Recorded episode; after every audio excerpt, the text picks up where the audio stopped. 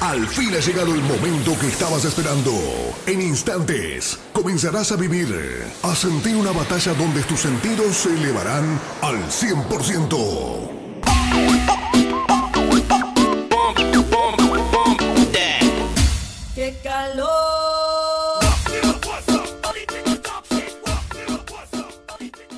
Muy buenas noches, días o tardes, gente que nos escucha en Spotify. Yo soy Rodrigo Domínguez. Y yo, Guillermo Lamilla. ¿Cómo estás, Memo? Qué bueno que nos acompañes esta linda noche. Excelente, compañero. Y hoy les traigo un tema exquisito. A ver, cuéntanos un poco. Pues hoy les vengo a platicar de cómo los elementos de la educación didáctica se transfieren perfectamente con la canción de Tusa by Karol G. Y para los que nos están escuchando arriba de 30 años, Tusa es una canción que está sonando aquí con la chaviza y el tema habla sobre despecho amoroso. Primero que nada, creo que tendríamos que definir las bases de la educación didáctica. Debe estar enfocado en mejorar la enseñanza. Es decir, no es enseñar por enseñar, sino hacerlo más eficiente y eficaz. Correcto.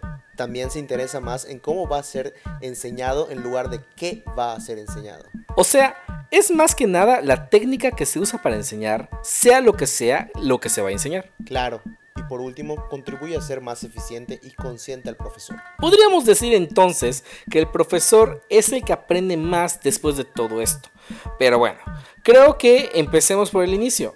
Enfocando a la enseñanza, ¿cómo podríamos aterrizar esta idea de algo tan fuera de contexto como TUSA? Fuera de contexto, TUSA ha sido un parteaguas en mi vida. Me ha motivado a ser mejor persona y eso lo aprendí de ahí, por lo que TUSA me enseñó. Para que nuestra gente pueda entenderte, vamos a poner un pedacito de esta canción. Ya no tienes cosa. Hoy salió con su amiga. Dice que pa' matar la tusa. Que porque un hombre le pagó mal. Aquí claramente vemos cómo por medio de la música Carol G logra transmitir su experiencia a la sociedad. Fascinante. Usando la música como medio de enseñanza, definitivamente esa es una mejora en muchos aspectos. Esta mejora va directamente relacionado al cómo esto se enseña, en este caso la música. Puedo realmente ver cómo muchas personas por esta canción se han empoderado y aprendido por experiencia ajena, en este caso de Carol G. Y eso que aún falta una parte más. Que aún hay más en esta increíble canción? Claro, recuerda que esto se trata de que el profesor sea más consciente a la hora de enseñar, por lo que Carol G nos enseña algo más. Escucha esta parte.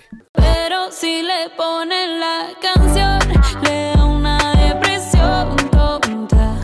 Llorando lo comienza a llamar, pero él la dejó en buzón. Será porque con otra está, fingiendo que a otra se puede amar. ¡Wow! Casi me hace llorar. En esta parte se entiende claramente cómo ella transmite un momento de su vida del cual se puede aprender. Muy interesante, cómo esta canción es un ejemplo de enseñanza, pero solamente es un ejemplo. Podremos abarcar más el tema de cómo la música en sí es un elemento de educación didáctica. No es un elemento de educación didáctica, es una estrategia de educación didáctica, la cual permite elegir las técnicas y actividades que se usarán con fin de alcanzar los objetivos del curso. Todo esto es parte de la planificación y ayudará al profesor a ser más cuidadoso en el cómo desarrollará su clase. También la educación musical tiene que ver más con la formación de los niños que con la mera transmisión de un conocimiento musical. Cuando escucho sobre enseñanza musical, pienso como una experiencia activa en la cual los niños componen, interpretan y escuchan. Correcto, es por ello que el programa que la contempla debe ser diseñado como respuesta a la necesidad individual musical. Pues claro, ya que todos los escolares tienen el mismo derecho a una apropiada educación musical. Pero no solo nos centremos en los alumnos, la música también es para los profesores. ¿Qué quiero decir? Que los alumnos estudiarán música de un profesor habitual y no con uno especializado. Oh, creo que ahí marca la gran diferencia entre clases de música a enseñar con música. La música es la enseñanza básica, debe ser una actividad agradable tanto para los niños como para los profesores.